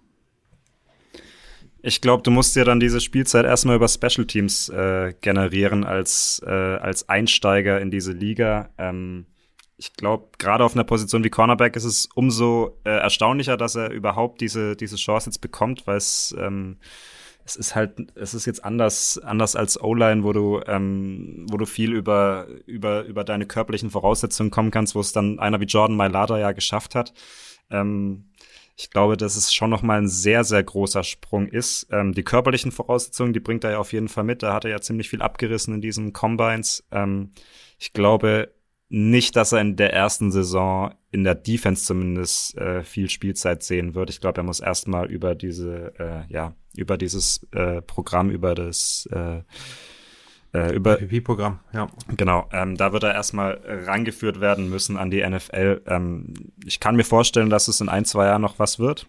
Ähm, ich glaube, jetzt in, im ersten Jahr wird es erstmal so ein Learning sein für ihn. Ähm, und dann wird er, glaube ich, erstmal seine Spielzeit über die Special, Special Teams äh, generieren müssen und über und darüber, wenn er sich beweist, ist es, denke ich, möglich, dass er auch auf Sicht mal äh, ein Teil der Colts Defense wird, die aber natürlich halt auch saustark besetzt ist. Ich glaube, da ist die ist einfach äh, die Competition auch dieses Jahr zu stark, als dass er da ähm, großartig eine Rolle spielen könnte. Auch da jetzt ähm, kommen wir zu kurz zum Ende. Einmal die Einschätzung. Was glaubt ihr, wie viele Siege werden sie in der regulären Saison erreichen? Mein Ansatz aus Las Vegas sind zehn Siege der Colts, äh, over oder under? Ich gehe over, weil ich glaube, dass die Colts die Division gewinnen äh, und besser sein werden als die Titans. Ich gehe zu 100% mit. Ich gehe auch mit elf Siegen. Ich denke, die Colts gewinnen die Division, die dieses Jahr wieder nicht besonders stark sein wird. Auch deswegen schaffen sie elf Siege. Mit Matt Ryan natürlich auch als Upgrade zu Carson Wentz. Perfekt. Lass uns direkt den Übergang, Daddy, du hast schon angesprochen, die Titans als großen Konkurrenten in der, in der Divisions. Da habe ich äh, das Statement, Malik Willis wird Ryan Tannehill im Laufe der Saison als Starter ablösen. Wie seht ihr das? Naja, es gab ja da so hm, ein paar Hiccups äh, vor ein paar Wochen. Da ging es ja darum, dass, dass Tannehill direkt nach dem Draft eine, eine PK gegeben hat und auf dieser Pressekonferenz hat er gesagt, ja, ja, ähm, wir, wir, wir, wir gucken das gleiche Tape, wir haben die gleichen Drills und äh, ich glaube nicht, dass es mein, mein Job ist, äh, sein, sein Mentor zu sein. Das war so ziemlich das Zitat. Das hat er danach, ist er natürlich zurückgerudert und ähm, das Zitat ist ja auch nicht schlimm. Also es gab aber, was das Problem war, es gab halt wirklich auch so ehemalige Spieler, die ihn halt beschimpft haben und was bist du denn für ein Typ? Und ähm, nimm dir mal ein Beispiel an Alex Smith und, und an anderen großen Quarterbacks, nicht jetzt an Brad Favre, aber an anderen äh, legendären Quarterbacks, die halt so einen jungen Rookie zur Seite nehmen und also am Ende ihrer Karriere halt ihn da so ein bisschen ähm, Mentoren. Und das hat er gesagt, nee, das ist ja nicht sein Job. Was natürlich dann nicht wegzudiskutieren ist, dass er ihn halt als äh, tatsächlich ernsthaften Konkurrenten sieht. Ich denke, wenn er da gesettelter wäre und wenn er nicht aus einem aus einer Playoff-Niederlage mit drei Interceptions als Nummer Nummer eins Seed in der AFC kommen würde äh, und viel Kritik äh, eingesteckt hat dafür, ähm, dann kann man, glaube ich, schon sagen, dass er einen gewissen Druck verspürt. Und die Frage ist halt, wie er damit umgeht. Und Tannehill kann man wenig vorwerfen, finde ich, in den letzten Jahren. Also da aus Miami kam, da hat niemand was von ihm erwartet. Und ähm, war ein Top-10-Pick als ehemaliger Wide Receiver, war ein Top-10-Pick als Quarterback, hatte dementsprechend die Erwartungen bei den Dolphins in einem schlechten Team und ist dann letztlich im Pro Bowl Quarterback, was auch immer das sein mag oder heißen mag, ähm, natürlich bei den Tennessee Titans geworden und hat die Titans äh, als Nummer eins Seed in der, in der AFC in die Playoffs geführt. Immerhin, das sollte man ihm nicht nehmen. Ähm, glaubst du, Michael, dass Malik Willis auch nur annähernd äh, bereit ist für NFL-Spiele? Ich habe da meine starken Zweifel, muss ich sagen. Das ist natürlich die ganz betrifft. große Frage. Ich weiß auch nicht, ob er es diese Saison schon ist. Ähm, das, da bin ich mir sehr unsicher. Er hat natürlich die Tools, ne? Ähm, und er bringt natürlich diesen Entertainment-Faktor mit, den, den Tannehill vielleicht jetzt nicht, nicht immer so, so rüberbringt in, in, in Nashville, was jetzt sowieso äh, nicht so der ganz große, große Spot ist in der NFL-Landschaft. Äh, ich weiß überhaupt nicht, ob, ob Malik Willis in dieser Saison schon bereit ist. Ähm, deswegen könnte ich mir auch vorstellen, wenn er übernimmt, dass vielleicht wieder zurückgetauscht wird. ich glaube aber schon, dass es, äh, um auf die These zurückzukommen, dass es zu irgendeinem Zeitpunkt diesen Wechsel in diese Saison geben wird. Ähm, und das glaube ich nicht, weil ich Ryan Tannehill nicht mag, ähm, sondern weil ich glaube, dass die Titans eine schwierige Saison vor sich haben könnten. Also vor allem die Offense, die Defense, die ist natürlich gut, ähm, keine Frage. Mit Jeffrey Simmons, einer der besten Defensive Tackles, vielleicht der beste nach Aaron Donald, der da sowieso in seinen eigenen Sphären schwebt. Ähm, Jeffrey Simmons ist ein absoluter Gamechanger in der D-Line. Aber ich glaube, die Offense, die könnte echt strugglen. Ähm, die war ja schon in den letzten Jahren eigentlich um Derrick Henry herum aufgebaut. Ähm, der hat jetzt eben diese relativ schwerwiegende Fußverletzung, von der man als Running Back mit wiederum so einer derartigen Workload erstmal zurückkommen kann, äh, erstmal zurückkommen muss äh, zu Altersstärke. Ähm, Derrick Henry, klar, ist ein Tier. Wenn es einer schafft, dann er. Aber wie gesagt, er ist jetzt äh, nach Cordero Patterson der älteste Running Back in der NFL. Er wird nicht jünger. Ähm, ja, also das ist halt leider für Running Backs schon so ein Alter, wo es, wenn du nicht gerade Adrian Peterson bist, äh, langsam kritisch wird für Running Backs in der NFL, gerade mit so einer Workload. Ähm, und dazu kommt aber er ist kein ja, Mensch. Das, das ist natürlich. Das ist dir schon klar, oder? Das wird sich, das wird sich in dieser Saison zeigen. Es war jetzt auch so, glaube ich, seine, ja, seine, seine erste schwierigere Verletzung, die er jetzt hatte. Davor natürlich, also unfassbar. Er war ja trotzdem noch, hat ja trotzdem die 1000 Yards fast noch geknackt, obwohl er nur, lass mich lügen, 10, 11 Spiele gemacht hat. Ähm, ist gar nicht mehr ganz sicher. Ähm, dazu kommt noch, die Titans haben in der O-Line äh, sie haben Roger Saffold verloren, ähm, einen souverän wichtigen äh, O-Liner of Guard, äh, der auch Bestandteil dieses Running Games war als guter Runblocker. Ähm, und wenn die Titans jetzt gesetzt dem Fall, Derrick Henry ist nicht mehr dieses, er, er macht immer noch seine 1200, 1300 Yards, aber er ist eben nicht mehr dieser dominante Runner, der er war vor seiner Verletzung. Gesetzt diesen, diesen Falls, dann werden die Titans echt Probleme kriegen, glaube ich. Denn im Passing Game, da fehlen jetzt die Waffen, nachdem AJ Brown weg ist. Also ich glaube, dieser Abgang von AJ Brown, der wird richtig schwer wiegen. Ähm, sie haben jetzt noch Robert Woods dazu bekommen, der kommt von einem Kreuzbandriss zurück, wird nicht leicht, ist auch nicht mehr der Jüngste. Und ähm, ja, jetzt haben sie Traylon Burks gedraftet, quasi so als Ersatz für AJ Brown. Soll ja ein bisschen ähnlicher Spielertyp, soll ein bisschen die ähnliche Rolle aus, äh, ausfüllen. Ich war jetzt im College nicht der ganz große Fan von Traylon Burks, Arkansas. Ähm, after the Catch ist er stark, aber ich sehe da jetzt nicht diesen absoluten Gamechanger. Lass mich gern eines Besseren belehren. Ähm, ich glaube aber einfach, es könnte eine schwere Saison für Tannehill werden, ähm, weil ihm die Unterstützung fehlt im Passing Game. Und dann ist er halt auch immer mal wieder fehleranfällig. Er hatte einige Interceptions letzte Saison, ähm, weil er zu viel wollte, was dann das Play nicht hergegeben hat. Und ich denke, wenn es dann so läuft, äh, wenn die Titans, die ja letzte Saison übrigens der äh, Number One Seed in der AFC waren, darf man ja nicht vergessen, ähm, wenn es dann vielleicht eher Richtung äh, ja, Richtung 8-8 oder 8-9 äh, hinausläuft gegen Ende der Saison oder schon ab Mitte der Saison, dann wird's Unruhe geben im Umfeld. Und dann glaube ich, dass die Rufe nach Malik Willis, eben weil er auch diesen Pre-Draft-Hype hat, hatte, ähm, dass es den schon geben wird im Umfeld. Und aber, aber einmal, um, um was kurz und knapp zu machen, mhm. Wird es es geben oder wird es es nicht ja, geben? Ja, wird, ich glaube, ich glaube, es wird einen Wechsel geben, ja. Es wird einen Wechsel geben diese Saison, weil sich Ryan Tannehill schwer tun wird und äh, weil das Umfeld dann so ist, dass Malik Willis, dass Malik Willis gefordert wird und dann wird sich Mike Rabel irgendwann nicht mehr wehren können. Ich kann mir aber vorstellen, dass wieder zurückgewechselt wird, weil es zu früh ist für Malik Willis, um es auf den Punkt zu bringen.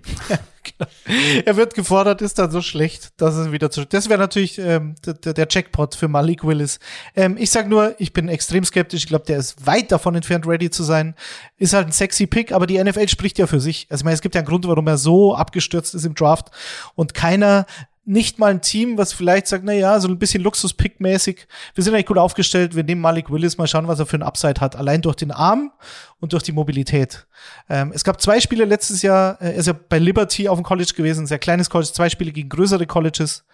Ole Miss und Syracuse und in den beiden Spielen ist er 15 Mal gesackt worden und gegen Ole Miss hatte er, schöne Statistik, 15, äh, über 15 Prozent seiner Pässe wurden als interceptable eingestuft.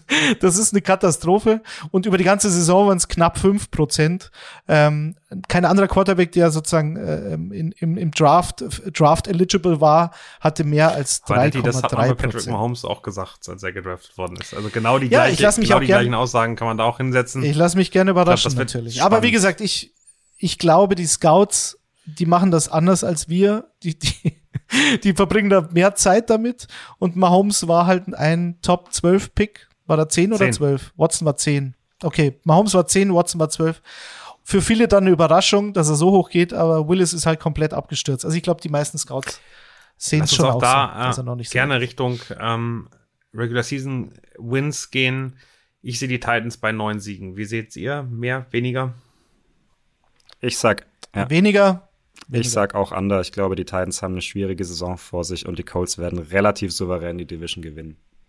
Ich sag noch, letzte Saison 12-5 die Titans, klar die Division gewonnen. Spannende Aussage bei euch. Ähm, das werden wir auf jeden Fall nachkontrollieren im Laufe der Saison. Kommen wir zu den Jaguars. Ähm, auch da ist sehr, sehr viel passiert in der Offseason. Ich glaube, die größte Überraschung für uns alle war das Signing von Christian Kirk. Deshalb möchte ich auch dahin gehen. Hat einen riesigen Vertrag, glaube ich, knapp 20 Millionen im, äh, im Jahr. Ähm, war bisher nicht der Superstar auf der Receiver-Position bei den Arizona Cardinals, hat gut abgeliefert, aber eben nicht extrem gut. Äh, daher glaube ich, Christian Kirk wird maßlos enttäuschen und am Ende der Saison oh, werden wir sagen, was? sein Gehalt ist nicht ansatzweise gerechtfertigt. Wie seht ihr das? Ja, ich würde ich würd erstmal mit demjenigen gehen, der da vielleicht zustimmt, weil ich sehe es völlig anders. Ja, ich, ich stimme dir zu, Daniel. Äh, maßlos ist natürlich immer, ist natürlich hart, äh, aber um nochmal die Zahlen zu nennen, weil, du es gerade angesprochen hast, also sind 18 Millionen im Jahr, sind äh, vier Jahre 72 Millionen. Ähm, das ist für einen Receiver, der in vier Jahren in Arizona nicht einmal die 1000 Yards geknackt hat, äh, schon sehr viel. Ähm, 18 Millionen im Jahr ist übrigens mehr als Mike Evans verdient bei den Bucks, ist mehr als Hunter Renfro jetzt verdient bei den, äh, bei den Raiders. Im Klartext, es ist Nummer 1 Receiver Money. Und jetzt ist halt die Frage, ist Christian Kirk, kann Christian Kirk ein Nummer 1 Receiver sein? In Arizona war es nie, musste es auch nie sein. Ähm, er war ein guter Nummer 2 oder Nummer 3 Receiver. Ähm, das hat er schon gezeigt hinter die Andrew Hopkins. Äh, ich glaube, letzte Saison gab es da noch AJ Green. Ähm, aber er ist halt für mich kein Nummer 1 Receiver. Ähm, und ich denke, ich, ich denke, dass er das eigentlich sein sollte in Jacksonville. Denn auch Marvin Jones, der das früher mal war bei den, bei den Lions, der ist natürlich auch nicht mehr der Jüngste. Dann gibt's noch Zay Jones und LaVisca Chenon. Äh, die werden auch eher nicht, ja, eher nicht die Nummer 1 Receiver sein, kann, kann ich mir vorstellen. Und dazu kommt jetzt, Christian Kirk ist einer, der ist, ist hauptsächlich ein Slot-Receiver, ähm, der gerne aus dem Slot dann auch vertikal geht, aber eben viel dann in diesen Crossing Routes, in Post Routes arbeitet. Und ähm, genau die Mitte des Feldes war ja bearbeitet eben, kein klassischer Outside Receiver ist. Und gerade in der Mitte des Feldes hatte Trevor Lawrence schon im College ein bisschen, das war so seine einzige Schwäche im College, äh, dass er über die Mitte des Feldes so seine Probleme hatte. Ähm, weil er da ab und zu unsicher ist, mal die falschen Reads einstreut. Das hat sich in der NFL fortgesetzt. Ähm, und mir persönlich hätte es halt besser gefallen, äh, wenn die Jaguars stattdessen DJ Chark äh, gehalten hätten und dem noch mal eine Chance gegeben hätten. Äh, der war leider letzte Saison komplett verletzt. Ähm, der hätte, glaube ich, so das Potenzial, Nummer 1 Receiver zu werden. Hat vor seiner Verletzung ein super Jahr gehabt. Ähm, wäre auch so ein Outside-Spielertyp gewesen. Bisschen ähnlicher Spielertyp, finde ich, äh, wie T. Higgins, mit dem Trevor Lawrence ja super harmoniert hat äh, in Clemson im College. Ähm, und Kirk, glaube ich, jetzt, um äh, dar darauf wieder zurückzukommen, wird nicht das bringen, was man sich in Jacksonville von ihm erhofft. Er wird nicht dieser klassische Nummer 1 Receiver sein. Ähm, und damit wird halt auch Trevor Lawrence nicht die Unterstützung bekommen, die er sich erhofft. Ähm, deswegen könnte ich mir vorstellen, dass ja, vielleicht wird Travis Etienne, den du ja, glaube ich, in der früheren Folge schon angesprochen hast, Daddy, ähm, mehr als Receiver eingesetzt. Das könnte ich mir vorstellen. Eigentlich Running Back, aber ähm, ja, eigentlich auch Catching Back mehr oder weniger. Den kennt Traveler uns ja auch noch gut aus Clemson. Äh, Daddy, könntest du es dir vorstellen, dass Etienne äh, so ein bisschen die Nummer zwei hinter Kirk sein soll? Oder glaubst du, dass Kirk überhaupt die Nummer zwei wird am Ende oder doch die Nummer eins? Äh, Hashtag ETN Season, das kann man auch so schön, schön sechs Buchstaben. ETN Season. Ähm, Season an SZN, ne? Ist ja klar. So, Michael, oder? Hashtag Season. Du mit den Hashtags da, das überlasse ich komplett dir. Also da bin ich nicht so für. obwohl ich, obwohl ich auch also schon ich über sag, 26 bin. es ist ja weit drüber weit, bist du schon. Also es ist auf jeden Fall, auf jeden Fall eine Etienne, Etienne Season, da lege ich mich fest. Fantasy Football, überall. Ich, ich werde sehen, dass ich ihn überall bekomme. Aber ich hätte auch kein Problem, Christian Kirk im Fantasy Football zu draften, weil es ist immer die Frage, und das ist, zu dieser These passt das, deswegen widerspreche ich der These, dass er maßlos oder äh, überhaupt enttäuscht aber, aber Danny, dass du ihn, dass du ihn bei Fantasy pickst, ist ja in Ordnung. Zahlst du ihm auch 18 Millionen dafür? ja, tue ich, wenn ichs Geld habe. Wenn ich so viel Geld habe, dann zahle ich ihm auch 18 Millionen oder sogar über 20. Können ja vier Jahre bis zu 84 Millionen sein. Ähm, und Warum? Weil ich glaube, das ist eine Frage der Erwartungshaltung. Erwarte ich jetzt von Christian Kirk, dass er ein klassischer Ex-Receiver ist? Also sprich, Underline of Scrimmage gegen Press Coverage ähm, mit dem Tight End Underline of Scrimmage oder äh, erwarte ich von ihm, dass er ein Slot Receiver bzw. Set Receiver, also der andere Outside Receiver, der halt so immer ein Yard hinter der Line of Scrimmage steht. Dadurch kannst du ihn vor dem Snap in Motion bringen, kannst ein bisschen kreativ mit ihm sein. Und genau das ist äh, Christian Kirk für mich. Und ich glaube, er hatte fast 1000 Yards letztes Jahr, natürlich, weil die Andrew Hopkins ausgefallen ist. Das war vorher auch nie der Fall. Da war Hopkins halt so der klassische Alpha-Receiver bei den Cardinals in der Offense. Und Kirk musste nach vorne einen Step machen, so, was die Targets betrifft. Und ich glaube, in, in, in Jacksonville haben sie so viele Slot-Guys, also Evan Ingram als Tyrant, kannst du ja auch noch dazu zählen. Dazu Etienne, der eben sicher Snaps sozusagen als Receiver sehen wird. Ich glaube aber, wenn Kirk das spielt, was er kann, also sprich, diese Outside, aber eben nicht der Ex-Receiver, der allein auf einer Insel da draußen steht und mit dem du vor dem Snap halt nichts machen kannst, weil er an der Line of Scrimmage stehen muss. Ich glaube, wenn er da seine Rolle findet, ähm, was er am besten kann, dann kann es total gut funktionieren und dann glaube ich, dann wird er, dann, dann könnte er 100 Catches haben und ich weiß nicht, ob er auf die 1000 Yards kommt. Ich gehe davon aus. Ähm, dann kann es funktionieren und dann ist er keine Enttäuschung. Und dann ist mir aber das Gehalt auch relativ egal, weil die, die Jaguars haben's. Ich habe eher ein Problem, wie du schon angesprochen hast, dass sie DJ Chark nicht behalten haben, weil der wäre der klassische ähm, physische Outside Receiver, der halt jetzt Marvin Jones sein soll, aber da wäre mir Chark lieber gewesen und da hätte ich Chark dann auch mehr Geld bezahlt, weil er war ja Free Agent und hat das Team verlassen. Also das wäre für mich eine geile Kombination. So habe ich ein bisschen Fragezeichen. Aber bei Kirk bin ich eigentlich relativ zuversichtlich, muss ich sagen. Und er hat in seiner Karriere tatsächlich fast 1300 Raps äh, im Slot und 1700 Outside. Aber wie gesagt, halt in dieser in dieser nicht X-Receiver-Rolle, sondern halt die andere. Es gibt ja dann meistens zwei draußen. Vielen Dank. Ähm, dann sehe ich das sozusagen äh, eins zu eins zumindest ausgeglichen hier ähm, bei der Aussage. Ähm, wie seht ihr denn äh, die Erfolgswahrscheinlichkeiten äh, der Jaguars in der nächsten Saison? Ich würde euch mal vorgeben, 6,5 Siege in der regulären Saison. Wie seht ihr es? Ich sage drunter. Ich glaube halt, dass Trevor Lawrence schon einen Sprung nach vorne machen wird. Aber ich glaube halt, dass ihm ein bisschen die Unterstützung weiterhin fehlt. Ähm, Defense könnte ganz gut werden, aber ich sage, ich denke eher so Richtung sechs Siege wird's gehen. Also den First Overall Pick werden sie nicht nochmal bekommen zumindest. Aber unter sechseinhalb. Ach, ich gebe ihn drüber. Ich sag sieben Minimum. Entschuldigung. Ähm, weil ich glaube, dass die Defense, ich glaube, dass Lawrence einen Sprung macht. Die Offense gefällt mir deutlich besser. Ich glaube, dass Etienne wirklich ein, ein, ein äh, sehr spannender Spieler ist, auf den ich mich sehr freue. James Robinson wird irgendwann mal wieder zurückkommen und dann bei 100 Prozent sein. Dann haben sie ihren Banger zwischen, zwischen den Tackles halt auch. Ähm, aber die Defense bin ich gespannt. Mike Caldwell ist der neue ähm, Defensive Coordinator. war Inside Linebacker Coach bei den Buccaneers. Hat also mit Devin White, Lavonte David zusammengearbeitet und hat gerade bei Devin White ist halt geschafft, so einen Inside-Linebacker auch zu einem Pass-Rusher zu machen. Und die Jaguars haben jetzt so viele First-Round-Linebackers mit Devin Lloyd, der 8-6 im College hatte, Trevin Walker, der eigentlich Outside-Linebacker in einem 3-4-System ist, haben Oluokon, den wir vorher angesprochen hatten, den Tackling-Leader von Atlanta, und haben ja noch Josh Allen, den anderen Josh Allen, der war ja auch ein Top-10-Pick 2019. Also ich glaube, allein dieser Pass-Rush sollte deutlich besser werden. Und in der Secondary haben sie Darius Williams von den Rams geholt, den ich auch für relativ gut ähm, ansehe ähm, als dritten Cornerback. Und ich traue denen schon ein bisschen was zu.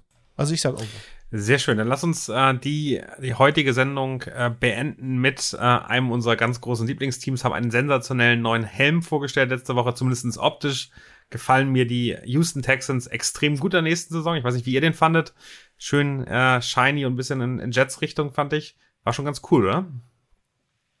In Rot, ne? In Rot, genau. Oder? Rot mit dem Logo drauf. Ja, ja. Äh, so Metallic-Look. Ich fand, ich fand, das war ganz cool. Also da, da punkten sie auf jeden Fall. Da haben sie schon gewonnen. Genau die, die heiße These, ähm, die ich heraus, rauswerfe in eure Richtung, Davis Mills entwickelt sich 2022 zum Franchise-Quarterback der Texans. Der war letzte Saison so ein bisschen die Überraschung der Rookie-Quarterbacks. Äh, hat gut abgeliefert in einem Team, was nicht wirklich gut war. Und ich glaube, jetzt wird äh, er das Face of the Franchise und damit äh, die Rolle übernehmen und der Mittelpunkt des Neuaufbaus der Texans sein. Wie seht ihr es?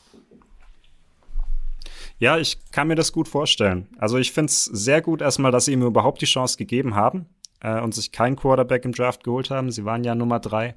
Ähm, Davis Mills, ähm, muss man vielleicht ein bisschen dazu sagen, ist ja auch eine ganz interessante Geschichte. In der High School war das der, der Top-Recruit seines Jahrgangs. Äh, der, glaube Fünf-Sterne-Recruit überall.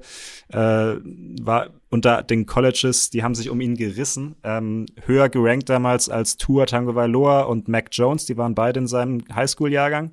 Also Davis Mills ist einer, der sehr viel mitbringt. Und dann war es halt so, ähm, also es ist ja, er war jetzt nur ein Drittrunden-Pick. Warum war er nur ein Drittrunden-Pick?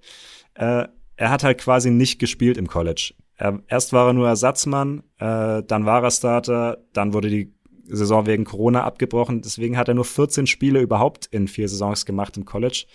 Äh, das war halt für viele äh, NFL-Teams dann eine Red Flag. Ja, deswegen ist er auch bis in die dritte Runde gefallen. Aber als Passer, und ich glaube, das hat man gesehen, bringt er sehr viel mit. Also er ist ein sehr genauer Quarterback. Er kann eigentlich äh, jeden Wurf. Er ist auch ein guter Deep Passer, fand ich.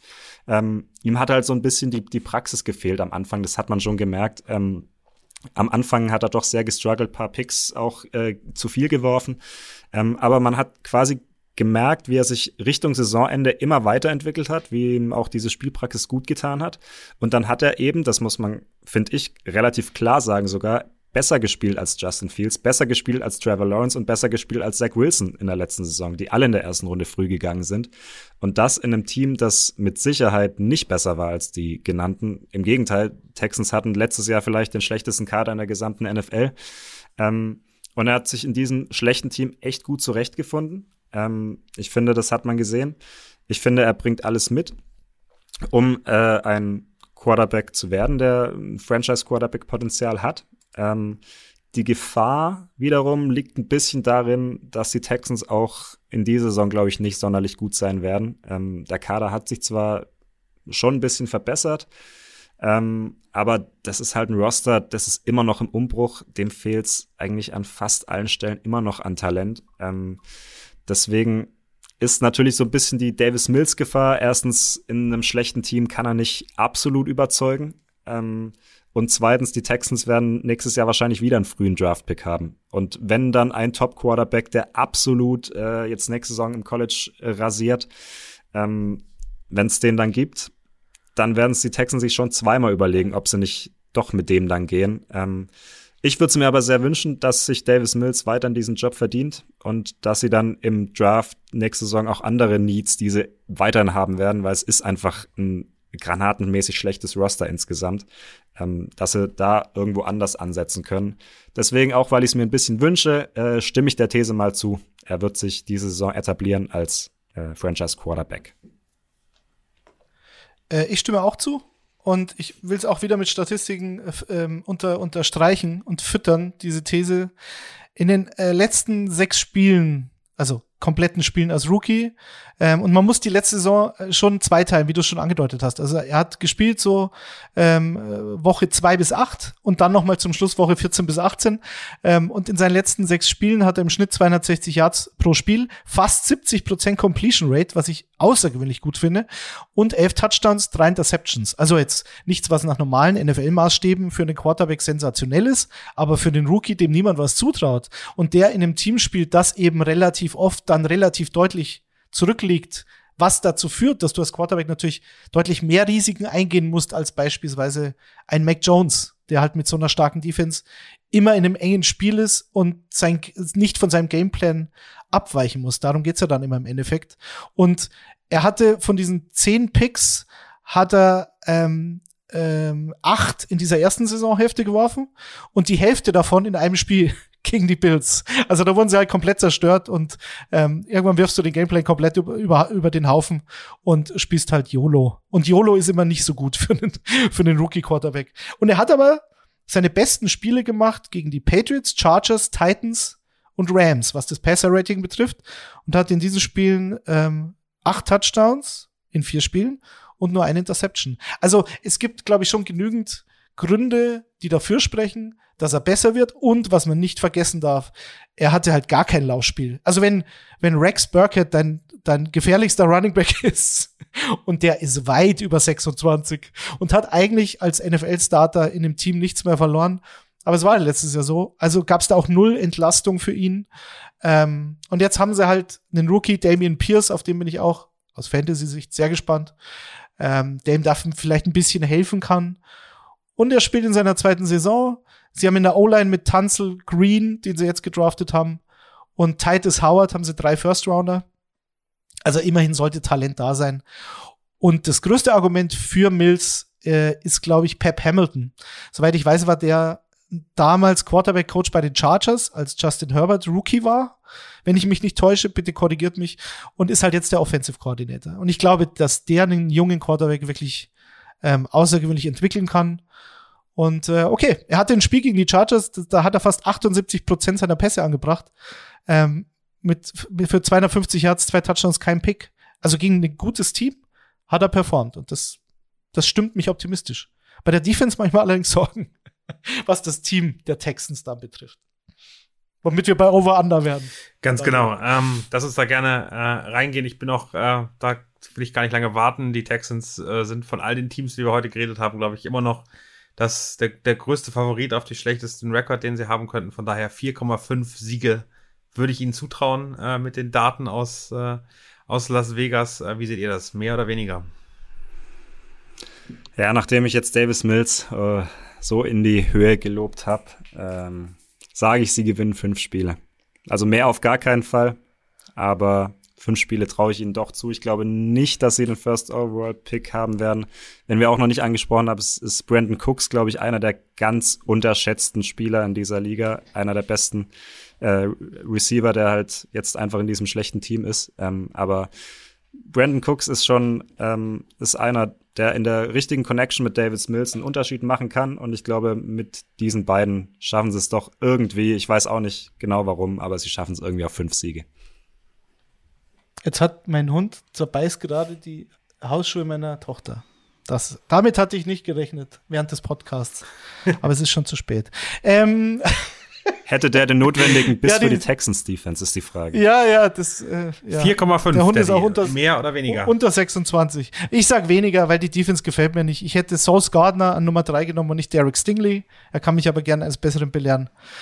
Und ansonsten Christian Kirksey, Starter, Steven Nelson, da ist mir zu wenig Talent und der Pass Rush ist mir auch zu wenig, deswegen ähm, gehe ich mit vier Siegen, aber ich glaube trotzdem, dass Davis Mills eine gute Saison spielt. Sagen wir so. Vielen, vielen Dank. Ich glaube, das äh, war ein sehr kompaktes, sehr, äh, sehr informationsreiches ähm, Gespräch, was wir hier hatten über die beiden äh, Divisions. Ich ähm, hoffe, dass äh, ihr da draußen, äh, wenn ihr anderes Feedback habt, uns das zuschickt. Ähm, wir werden mit den Division Previews weitermachen. Daddy, kannst du schon sagen, was nächste Woche dran ist? Ja, zwei Wochen zwei natürlich. Wochen? Es, es, es, tut mir leid. Ich bin in schon im, zwei im, Wochen. im Modus, den wir hinterher in der Saison haben werden. Da kommen wir natürlich wieder öfter, von daher. Aber in zwei Wochen natürlich. Ja. In der nächsten Ausgabe werden wir uns mit dem Osten beschäftigen. Da geht's in den wilden Osten. Das kann ich schon mal. Ist dein Hund dann auch wieder dabei? ja, der, der, Hund schon, aber die Hausschuhe nicht. Das habe ich nicht gedacht. Ist einfach schlecht erzogen. Ist natürlich auch eine, auch eine Erklärung irgendwie, ja. Da hast du noch Aufgaben, äh, heute äh, mit dem Hund äh, für die Erziehung zu sorgen oder neue Hausschuhe zu kaufen. Da werden wir ja, nächst, in zwei Wochen ja. dann ein wirklich schönes Update kriegen, wie es den Hausschuhen geht. Vielen, vielen Dank euch beiden. Ja. Äh, insgesamt nach draußen einen äh, schönen Tag noch, euch noch äh, viel Spaß. Äh, guckt äh, beim Kicker auf der Footballerei-Seite und unser Podcast, äh, ob ihr noch mehr Football-Content haben wollt. Da passiert jetzt in den nächsten Tagen sehr, sehr viel. Und am Dienstag 10 Uhr seid dabei, sichert euch Tickets. Euch einen schönen Tag. Vielen Dank, dass ihr dabei wart.